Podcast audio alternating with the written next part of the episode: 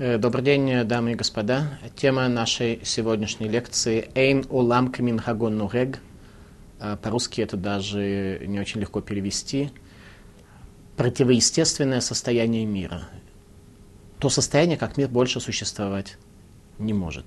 16 глава книги пророка Ирмияху. «Эйн улам камин хагон нурег». «И было сказано мне слово Господне, не бери себе жены, и пусть на месте этом не будет у тебя ни сыновей, ни дочерей. Всевышний обращается к пророку, чтобы тот не взял себе жену. Эйну ламка мингаго норек. Ибо так сказал Господь о сыновьях и дочерях, рождающихся на этом месте, и о матерях, которые рожают их, и об отцах, что породили этой стране. Умрут они от болезни, не будут ни оплаканы, ни погребены. Навозом будут они на лице земли, от меча и голода погибнут они, и трупы их будут пищей птицам небесным и зверям земным. Это пророчество о будущем Иерусалима и Иудеи. И Всевышний предписывает пророку Армияру не жениться уже сейчас. Противоестественное состояние мира. Ибо так сказал Господь, не входи в дом скорби и не ходи причитать и не оплакивай их, Ибо отнял я у этого народа, сказал Господь, мир мой, благосклонность и милосердие. Всевышний отнял, лишил этот мир своего милосердия. Мир приходит в состояние несуществования. И умрут в этой стране большие и малые, и не будут они погребены, и не будут причитать по ним, и не станут ни царапать, ни делать себе плеши ради них.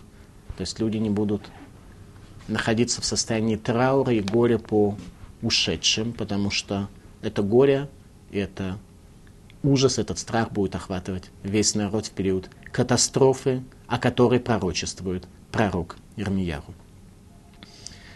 Не входи в дом пиршества, чтобы сидеть с ними и есть и пить. То есть пророку предписывается не ходить в дом пиршества, то есть не принимать участие в свадьбе и в оплакивании умерших уже сейчас, чтобы тем самым показать людям, что мир так больше существовать не может, не принимать участие ни в скорби, ни в радости народа.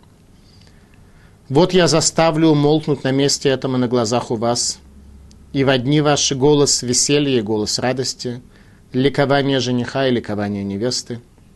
И будет, когда перескажешь ты этому народу все эти слова, и скажут они тебе, за что Господь изрек на нас все это великое бедствие, в чем вина наша и в чем наш грех, которым мы согрешили перед Господом Богом нашим. И люди снова задают вопрос, в чем наша вина, несмотря на то, что как раз книга пророка Ирмияру и предназначена для раскрытия того, в чем наша вина, что у нас произошел духовный сбой не ради такого человека, каким являемся мы сегодня, а Танах, книга, которая актуальна для нас с вами, был создан этот мир. Всевышний при сотворении человека не это имел в виду, что мы представляем из себя сегодня. Это причина сбоя, причина того, почему храм в этом мире находиться не может. Сказал Господь, последовали вы за другими богами, мы последовали за другими богами. И самый центральный, который остался сегодня, когда люди уже потеряли способность следовать за литыми и резными кумирами, но один бог у нас еще остался. Как то сказано в Торе, как объясняет Саба из Кельма, великий ученик Раби Сройля Салантера, «Лоих ебеха эльзар» и не будет в тебе чужого Бога, имеется в виду прямо в тебе. Ты тот самый чужой Бог, которому ты поклоняешься. Поэтому сегодня, после разрушения храма, пропала у нас способность и интерес к идолам внешним, изготовленным рукой мастера. А вот себе мы поклоняться и почитать себя вполне можем, тем самым нарушаем сказанное «Лоих ебеха Эль-Зар». Об этом и говорит пророк. Что вы оставили меня, говорит Всевышний, и следовали другим богам, и стали служить и поклоняться им, а меня оставили, и Тору мою не соблюдали. То есть то, ради чего создан мир, и то, на каких условиях мир создан, мы не разделяем своим бытием. А вы поступаете еще хуже отцов ваших, и каждый следует упорству злого сердца своего, не слушая меня. За это выброшу я вас из этой страны в страну, которой не знали вы, не отцы ваши. И будете вы там день и ночь служить другим богам, ибо я не дам вам пощады. Поэтому вот наступают дни, сказал Господь, когда уже не будете говорить, Как жив Господь, который вывел сынов Израилевых из земли египетской. Мы не будем вспоминать исход из Египта как первый этап, на котором зиждется и строится наше знание, ибо иудаизм построен не на вере, а на знании, и базисом этого знания является исход из Египта и, безусловно, дарование Торы на горе Синай. Не сам факт даже дарования Торы, сколь Синайское откровение, видение единого Бога, которое раскрылось, когда первичный свет на горе Синай залил этот мир. На этом зиждется наше знание, которое было дано каждому человеку, там находившемуся, их потомкам. Но как жив Господь, который вывел сынов Израилевых из земли северной, изо всех стран, куда Он изгнал их. Еще раз обратите внимание, пророк Армияру говорит нам о окончательном избавлении в дни Машииха, говоря, что наступают дни, наступят такие дни, когда вы не будете больше вспоминать об исходе из Египта, как о базисном элементе вашего знания, но ваше знание раскроется на ваших глазах, когда из земли северной а из земли северной уже, насколько я понимаю, статистически подавляющее большинство евреев уехало, многие из которых в землю Израиля. Уже в некоторой мере, возможно, этот стих реализовался и исполнился. Мы сами из земли северной вернулись на Ближний Восток. Но как жив Господь, который вывел сынов Израилевых из земли северной, изо всех стран, куда Он изгнал их, верну я их на землю, которую дал я отцам их. То есть Всевышний вернет из земли северной, а мы жили при таких властях, которые мешали нам из земли северной приехать э, на землю южную. Но при этом обратите внимание, пока это все произошло в определенном мере в сокрытии. Не такие чудеса были, как при исходе из Египта. Поэтому, возможно, на самом деле глобальное возвращение наше, оно будет в дальнейшем, когда мы духовно изменимся, когда мы будем людьми достойными возвращения.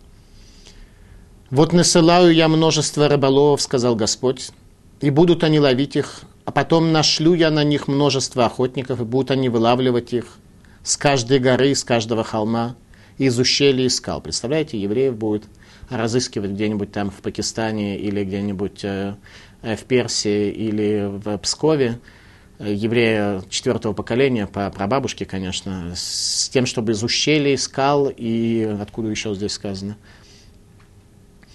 из всяких дыр, из каждого холма последних евреев высылать э, самолетами Иляля в Израиль. Ибо взором моим открыты все пути их, не скрыты они от меня, и не открыта вина их от глаз моих. И прежде всего воздам я им вдвойне за вину их и за грех их, за то, что осквернили они землю мою гнусностью идолов их, и мерзостями своими наполнили они удел мой. Господи, Ты сила моя, плод мой, прибежище мое в день скорби. К тебе придут народы от краев земли и скажут, лишь, нож, лишь ложь наследовали отцы ваши, суетных богов, от которых нет пользы. Тогда мы поймем, что всю жизнь, следуя за радостями, которые мы сами себе в своих фантазиях развили и в качестве центра стремления предписали, на самом деле мы оказались возле разбитых корыт. Может ли человек делать богов, которые не есть Бог, Поэтому вот даю я им знать и узнать на этот раз руку мою и могущество мое, и будут знать они, что имя мое Господь. Тогда люди узнают, что имя мое Господь. Итак, пророчество пророка Ирмияру в 16 главе Эйну ламка минхагону рек говорит пророк Ирмияру о том, что жить так, как жили вчера и третьего дня, так невозможно. Пророк получает от Бога указание не жениться, не принимать участие в радостях и в скорби народа. И, в конце концов, он дает пророчество об окончательном избавлении в дни Машииха, когда соберутся евреи, изгнанные из Иудеи со всех концов земли, соберутся в Иерусалиме. И, как вы думаете, как народ отнесся к подобного рода пророчеству об окончательном избавлении? Еще хуже, чем к увещеванию о том, что так жить нельзя, потому что пророк просто говорит о том, что будет изгнание, результатом которых много лет спустя будет возвращение. Народу не понравилось ни первая, ни вторая часть этого пророчества. Мы как раз находимся почти перед завершением второй части, потому что до времен Машииха, я так понимаю, уже осталось не так уж много. Не так уж много не в том смысле, что несколько дней или несколько месяцев или несколько лет. Мы просто, если посмотреть на график тех событий, которые должны произойти, мы находимся уже в ситуации, когда наша жизнь почти коснулась той оси, которая называется приход Машииха. При этом она может тянуться, в общем-то, как в физике, до бесконечности, ну, точнее, до э, конца э, шести тысяч лет от сотворения мира. Тем не менее, мы принципиально уже почти коснулись вот этой вот черты, потому что без Машииха уже просто больше нельзя. Поэтому более-менее история подошла к своему завершению. Все основные явления, события и элементы развития этого мира более-менее закончены. 16 глава. Эйну ламка минхаго ногек. И было сказано мне слово Господне, не бери себе жены, и пусть на месте этом не будет у тебя ни сыновей, ни дочерей. Наверное, проницательный читателя задает вопрос, так что же у пророка Ирмияху не было детей, не было семьи, и объясняет, что ему было предписано не брать жены с этого момента и дальше. И в частности, есть точка зрения, что у него таки был сын до этого времени, его сына звали Ехескель бен Бузи, великий пророк, один из последних пророков Иудеи, тот, кто был руководителем поколения в Вавилонском изгнании. И Хескель бен Бузи, Бузи от слова буз, презрение, стыд, что за стыд и презрение. И Хескель сын того человека, который предал себя презрению, пристыжению, унижению за славу Всевышнего и за его народ. Кто это? Пророк Ирмияху. И был так сказал Господь о сыновьях и дочерях, рождающихся на этом месте, и о матерях, которые рожают их. Умрут они от болезни, не будут они ни оплаканы, ни погребены. Несчастье будет такое, что люди потеряют способность чувствовать боль, пропажи и скорбь. И умрут в этой стране большие и малые, не будут они погребены, не будут причитать по ним. И Всевышний предписывает пророку не принимать участие в скорби и в радости еврейского народа. Эйну ламка минхагону рек. В дополнение к пророчеству о несчастье, увещеванию, гнилому поясу, с которым пророк ходил по Иерусалиму, пророк Армияру сделал достоянием гласности во всей Иудее, что ему было предписано не жениться и не принимать участие в радости и скорби народа. Это есть то состояние, которое определяется словами «Эйн улам камингагону рек» – мир – не естественным образом продолжает свое существование, то есть мир является в противоестественном состоянии, в противоестественном состоянии он находится. Обратите внимание, это актуально в наше время тоже. Не то, что был некий период времени, когда был пророк Ирмияу, когда Эйнулам Камингагонурек. Это состояние наше сегодня.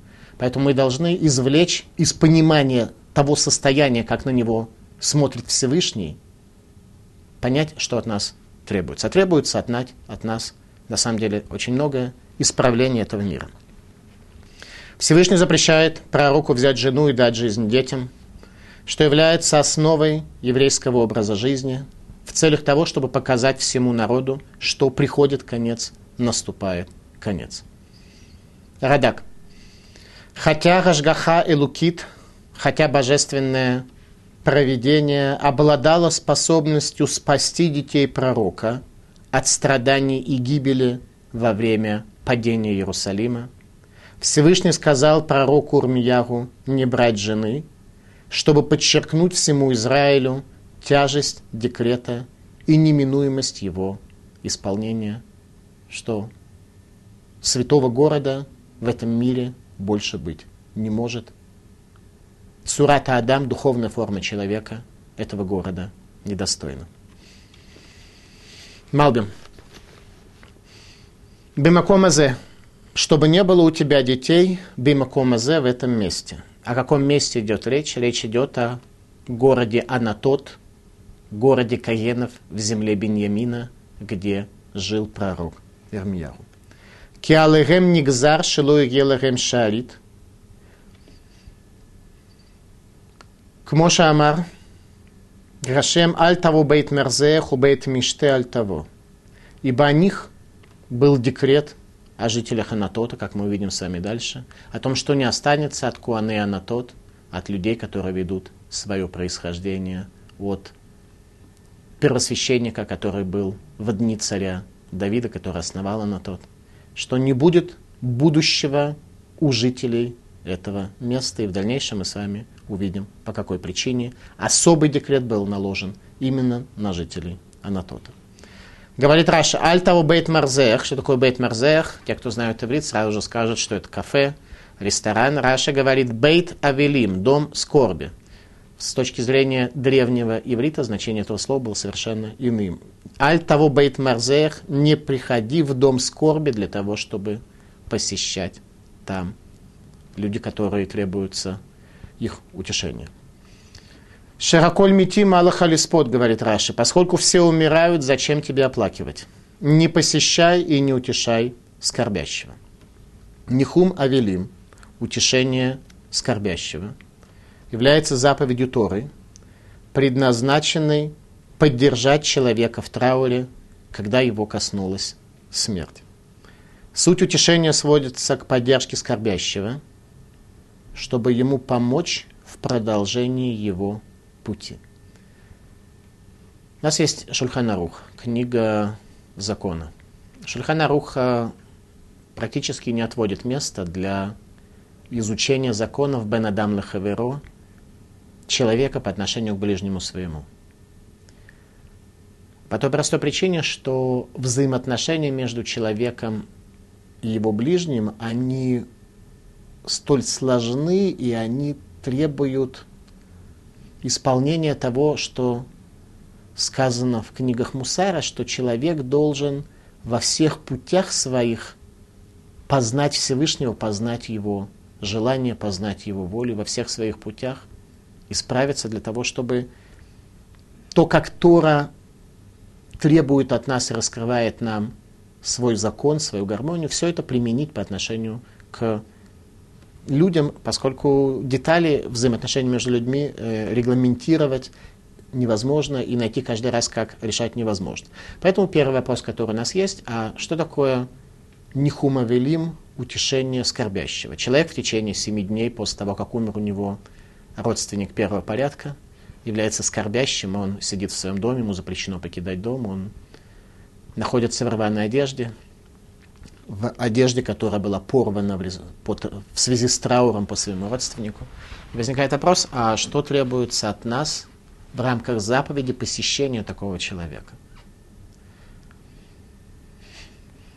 Пока я не услышал от своего учителя, мне было немножко сложно. Я приходил э, к людям э, во время траура, и я не очень знал, э, что сделать. А развеселить его вроде нельзя, потому что у него сейчас время траура, он должен пребывать в своем трауре. И отвлечь его от траура нельзя и неправильно, потому что это время, когда с точки зрения закона он должен находиться в трауре. Это воля Всевышнего, чтобы он оплакивал свою утрату.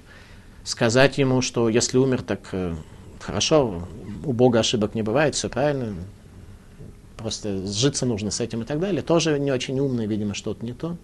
Поэтому нихум авелим, утешение скорбящего, на самом деле имеет одну задачу и одну цель должны мы преследовать, когда мы приходим посещать скорбящего, а именно показать ему продолжение пути.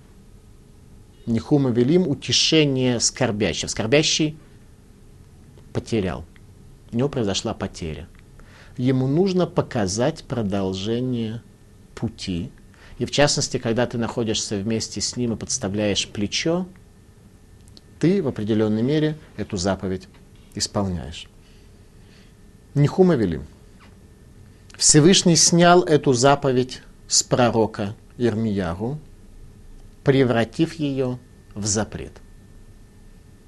Он говорит, тебе приходить и утешать людей в трауре не надо, показав тем самым Израилю, что весь путь их ведет к глобальному трауру, когда жизни отдельных людей – уже бросаться в глаза не будут, их смерть не будут оплакивать, их тела не будут преданы захоронению.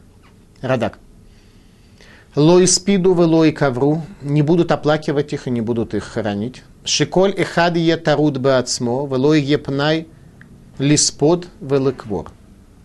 Не будут оплакивать и не будут хоронить, что каждый из них будет занят собою, каждый из выживших будет занят спасением себя. И не будет у них времени ни для оплакивания, ни для захоронения.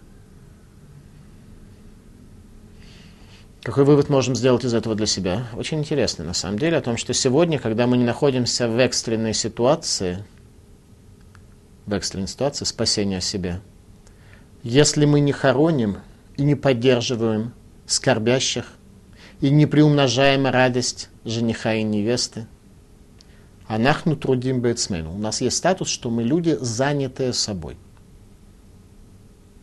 я подчеркиваю сейчас, когда речь идет не о чрезвычайных условиях, не о форс-мажорных обстоятельствах. Если мы никого не утешаем в трауре и не радуем жениха и невесту, и не посещаем людей в больнице, не оказываем другие виды помощи, милосердия, внимания человеку, то анахну трудим бецмей. У нас статус такой, на нас просто, у нас на лбу такая вот есть запечат, запечатлен такой вот диагноз, статус. Человек, который таруд бацмо, человек, занимающийся собой. С точки зрения иудаизма нет большего позора. Большего позора, чем быть человеком, занимающимся собой, не существует. Это эльвон лицурата адам, позор духовной форме человека. Максимально возможный позор. Больше позора не существует. Когда вся жизнь человека сводится к себе, больше этого не существует. Мусар так это и называет человеческая бедность. Иными словами, еще раз. Мы бедны, если мы занимаемся собой, не занимаясь другими. Как надо заниматься другими? Ответ следующий. Э, все заповеди по отношению к ближнему – это мецвод э, э, шеэйн лагем шур, заповеди, которым нет определенных границ и определенного количества. Например, одеть тфилин, э, одел тфилин, э, помолился, заповедь уже исполнена. Шаббат соблюдается только в субботу, кашрут соблюдается, если ты покупаешь вещи кошерные и, соответственно, не портишь у себя на кухне. То есть эти вещи весьма конкретно прописаны. Что касается заповедей по отношению к ближнему, нет у них ни границы, ни количества, ничего. А, от своих учителей я слышал следующее, что нужно исполнять заповеди по отношению к ближнему, еще раз, милосердие, дздака, э, милостыня, то есть поддержка человека в нужде, посещение больного, посещение скорбящего и так далее, в той ситуации, когда этот человек хотел бы, чтобы ты конкретно по отношению к нему эту заповедь исполнил. То есть, иными словами, в принципе, мы, по идее, должны были бы бросить все наши дела и ходить по больницам, и посещать э, больных, их утешать, им помогать и так далее. Э, но тут возможен вариант, что больной посмотрит на тебя и скажет, э, слушай, дядя, я тебя вообще не знаю, или тетя, тетя, я тебя не знаю, зачем ты сюда пришел и мешаешь мне спокойно здесь э, болеть, отрываешь меня от моих дел. Поэтому от своих учителей я слышал, что там, где есть человек, посещение которого и оказание помощи которого, которому было бы значимым в его глазах, ты должен это сделать. Возможно, это происходит не так уж часто в нашей жизни, но я во всяком случае этим как раз и обычно и руководствуюсь. Там, где я знаю, что для человека было бы существенно меня увидеть в состоянии болезни или на свадьбе или еще где-то, я стараюсь э, в той или иной форме финансовым переводом или личным э, посещением решить этот вопрос и в этой заповеди участие принять. Но самое главное, еще раз, вопрос того, какой мотивацией мы живем. Если мы, в принципе, вся наша энергия, вся наша деятельность только ради самого себя, то, как сказали наши мудрецы, мусара это эльбон лецурата адам, позор духовной форме человека. То есть те, кто еще пока о ближнем не думают, должны переориентироваться самым фундаментальным образом, потому что если мы такими являемся, Всевышний относится к нам так же, у нас нет брахи, попросту говоря, люди видят нас, сканируют, и видят, что мы люди позора, и с нами никто заключить сделку не захочет. Но не только потому, что это э, приводит э, к тому, что небеса над нами становятся темными, я за это агитирую, а по той простой причине, что это объективно Эльбон Лацурат Адам, так просто объективно нельзя. Итак, народ в состоянии, когда мир находится в противоестественном состоянии, как всегда задает вопрос. Какой вопрос? И будет, когда перескажешь ты этому народу все эти слова, и скажут они тебе. За что Господь излег на нас все это великое бедствие? В чем вина наша и в чем грех наш? которым мы согрешили перед Господом. Людям как бы объясняют, в чем вина и в чем грех, что живут люди собой, что божественные связи, они недостойны, что святой город в такой ситуации существовать не может. Они снова спрашивают, а что как бы так особо у нас плохо-то? Тогда скажешь им, за то, что отцы ваши оставили меня, сказал Господь, и последовали за другими богами, и стали служить им и поклоняться им, а меня оставили, и Тору мою не соблюдали. А вы поступаете еще хуже отцов ваших. У нас есть понятие деградации поколений, еридата дород, когда последующие поколения, к сожалению, теряют духовную практику прежних поколений и получают какие-то материальные навыки, научные какие-то знания, технические какие-то навыки, а духовную картину, духовную практику теряют. Так последующее поколение поступает еще хуже. А вы поступаете еще хуже отцов ваших. И каждый следует упорству злого сердца своего, не слушая меня. За это выброшу я вас из этой страны, в страну, которой не знали вы, ни отцы ваши, будьте там день и ночь служить другим богам, ибо я не дам вам пощады. Здесь Всевышний нас оставить не может. Народ задает, как всегда, неуместный вопрос, за что? И пророк отвечает за то, что оставили Тору Бога живого и пошли за зловолием своих сердец. Мидраш Раба. Ветуратило шамару, и Тору мою не соблюдали. Митох шираю митаскинба, гамеор шеба рая махзиран лемутав. Из-за того, что не занимались изучением Торы оказалось такое состояние в еврейском народе, ибо если бы они занимались Торой, то свет, который находится в ней, привел бы нас к исправлению. Тора обладает способностью исправить человека, оказать на влияние при одном условии.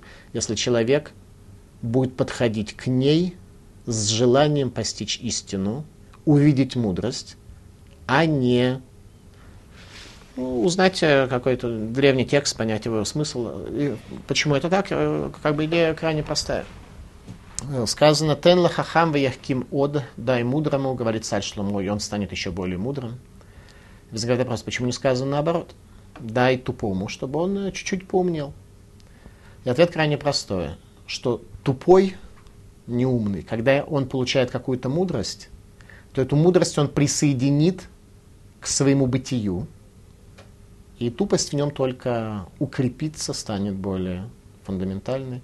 То есть любую Тору, любое знание он сможет присоединить к своему бытию, исказить и прийти к положению намного более худшему, чем перед изучением этого. Поэтому еще раз, нужно этот свет видеть, и тогда этот цвет исправит тебя, покажет тебе гармонию. Стало быть, нужно относиться к этому просто как человек мудрый. Стараться развить в себе некую концепцию мудрости, чтобы какое-то было у человека постижение. Масахет Кала. Миканам руха хамим. Лолам ясок адам бетура. Афилу шило лишма. Шемиток шило лишма, ба лишма. Сказали по этому поводу мудрецы, что человеку надлежит всегда заниматься Торой, даже если у него есть какие-то косвенные интересы, как то стать известным, стать богатым, стать знатным, чтобы его мнению следовали, чтобы к нему прислушивались и так далее. Что даже человек, который занимается Торой ради каких-то косвенных, чуждых интересов, в конце концов – придет к тому, что будет заниматься этим лишма ради самой Торы, когда свет ее увидит. Отсюда требование к ученику. Учитель, у которого ты учишься, должен обладать способностью раскрыть для тебя свет. Если он этого не делает, значит, может быть, это замечательный учитель для кого-то другого. Для тебя нет. Ты должен учиться у того, кто демонстрирует тебе свет. Ну и, конечно же, стараться этот свет увидеть, потому что если ты вяло сядешь, э, то может так оказаться, что никакой учитель тебе никакого света показать не сможет. Проблема в тебе. Но, во всяком случае, ты должен понять, что изучение Тора — это не изучение фактов, а изучение славы Бога, Его величия, Его света. Тора должна раскрывать свет. Если этого не происходит, значит метод твоего изучения пока еще далек от правильного. Здесь мы видим свидетельство о величии Торы, учение Бога, которое обладает силой исправить человека и возвысить его над суетой и грехом, как однажды один э, человек э, задал мне вопрос, что в принципе как бы религиозная парадигма мне близка, говорит человек – но, с другой стороны, как-то вот э, суета этого мира и его формальных радостей меня тоже очень тянет и прельщает. Что мне сделать? Я ему ответил, что не существует другого метода лечения, кроме как изучения Торы. Изучение Торы тогда, когда смысл ее раскрывается, становится тебе более понятным, это то, что отвлечет тебя, перетянет тебя от суеты и бесцельного к заповедованному. Пророк Ирмиягу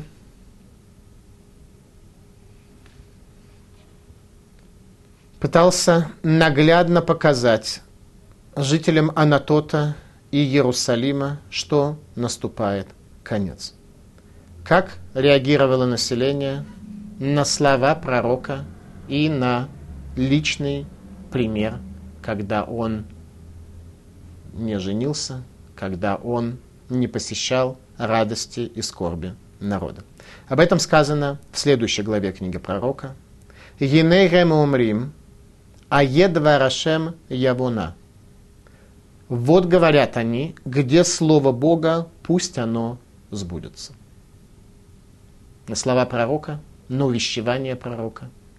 Народ говорит, а я два Рашем, где слово Бога, пусть оно сбудется. Ты говоришь, что будут такие неприятности уже, ну, давай уж наконец. Давай увидим, так это или нет.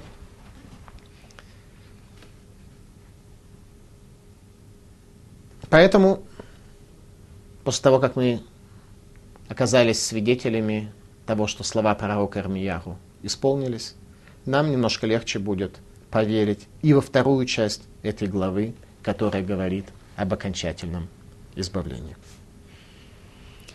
Поэтому вот наступят дни, сказал Господь, когда уже не будут говорить, как жив Господь, который вывел сынов Израилевых из земли египетской, но как жив Господь, который вывел сынов Израилевых из земли северной, изо всех стран, куда Он изгнал их, и верну я их на землю, которую дал я отцам их.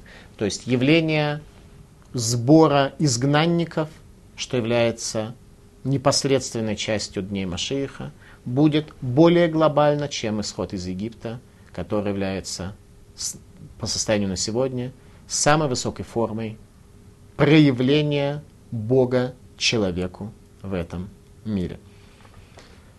То, что произойдет при сборе изгнанников, будет событиями намного больше. Пророчество пророка Армияру о конце дней и приходе Машииха. Радак. Зейге баемота Машиях бакибуц галуйот. Это будет в дни Машииха при сборе изгнанников. Радак. Зуе Атида – это пророчество о далеком будущем. Вераяра Нави Омерларем Нихамазу Ахар Пуранут. Верая Ракель Шолех ларем безе реиньян алидей невей пуранут. Гдей шелу ямру авдати кватейну. Ки афальпи шифрами гем альмасы гем гараим. От бахрита имим тиеларем ткума. Говорит Радак, что это будет лишь в далеком, далеком будущем. И пророк говорил им это утешение, эти слова утешения после несчастья, которые произойдут. То есть пророк говорил это и до разрушения храма, что вызвало только гнев, но он повторял эти слова и после разрушения храма тоже. Зачем? Что Всевышний поставил его с этой двойной миссией. Сначала предупредить, а потом повторить предупреждение. Именно послал тех пророков, которые говорили о несчастьях, которые могут произойти с еврейским народом, для того, чтобы не могли сказать люди в изгнании Авдати Кватейну, пропала надежда наша, что несмотря на то, что Всевышний расплатился с нами за поступки наши злые, все-таки в конце дней будет у нас спасение, для того, чтобы люди не пришли в состояние Авдати Кватейну, что иссохлись кости наши, пропала наша надежда. Поэтому пророк Армияру сказал эти слова и повторил их после того, как изгнание произошло. Так говорит Радак. Малбим о раскрытии Всевышнего в конце дней. Мицадзе Енес Шельгиула Гадоль Минес Шельяцият Мицраем. И те события изгнания, события освобождения, которые будут в конце дней, освобождение из изгнания, он будет, эти события будут более великими и существенными, чем чудо исхода из Египта. Молитва пророка Ирмияру. Рашем узи умаузи, уменуси бьем цара, Илеха гуим яво миавсеорец веямру, Ах шекер нахалу авутейну, ревель вен бамуиль. Господи, Ты сила моя и плод мой, прибежище мое в день смерти. К Тебе придут народы от краев земли и скажут, лишь ложь наследовали отцы наши, суетных богов, от которых нет пользы. Рашем узи умаузи. Бог, сила моя и оплот мой. Иногда э, люди э, задают вопрос по поводу пророка Ирмияру, по поводу пророка Ешаяру, пророка Исаия. Э, что мы, собственно говоря, из них учим? Это тяжелые книги о тяжелых пророчествах, о несчастье, которые произойдут по отношению к всему еврейскому народу. И может, лучше что-нибудь такое повеселее, где какие-то события, картинка движущаяся, что-нибудь такое, чем вот с этим всем знакомиться и так далее. Ну, понятно, как бы, что до тех пор, пока храм не отстроен, то книга про Кармер у нас касается, в общем-то, во всем, и в каждой главе мы просто видим какие-то новые разрезы понимания кухота нефеш, сил души человека, психологии человека, и то, чему, эм, к чему нам нужно стремиться, и как нам нужно исправляться. С учетом того, что сказали мудрецы Мусара, что если мы возьмем хотя бы какое-то одно качество, какую-то одну задачу себе поставим, и фундаментально исправим себя в этом – то поскольку все кухота нефиш, все силы души человека связаны между собой, то это приведет к открытию перед нашими глазами пути для исправления других качеств. Это окажет влияние на всю нашу динамику. Поэтому вот 19 стих 16 главы. Давайте посмотрим, что здесь написано. Рашем узи умаузи. Бог спасение мое, сила моя и оплот мой. Бог сила и оплот мой. Медраш Тилим дает на это следующий комментарий. Что значит Бог сила моя и оплот мой? Вот если бы мы только это прочли сегодня в этой лекции, этого было бы достаточно. Только вот эти слова мы сейчас прочли, этого было бы уже достаточно. Рашем узи умаузи, говорит Мидраш Телим, лама кудер эдгалех. Почему же мрачным должен быть я по жизни? Бог – сила моя, плод мой.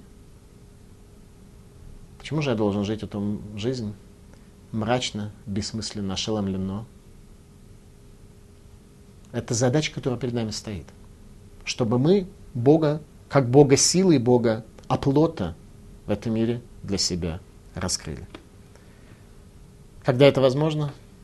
Когда мы перестаем в первую очередь жить для себя, когда Всевышний эту силу раскрыть может. Когда мы посещаем больных, утешаем скорбящих, когда мы даем десятину от своих доходов, становлясь партнером Всевышнего по завершению и строительству этого мира, тогда Всевышний станет узи ума узи, и тогда нам совершенно не нужно будет по этому миру ходить мрачным. Бог станет для нас объективной реальностью, данной нам в ощущении и не зависящей от нашего сознания.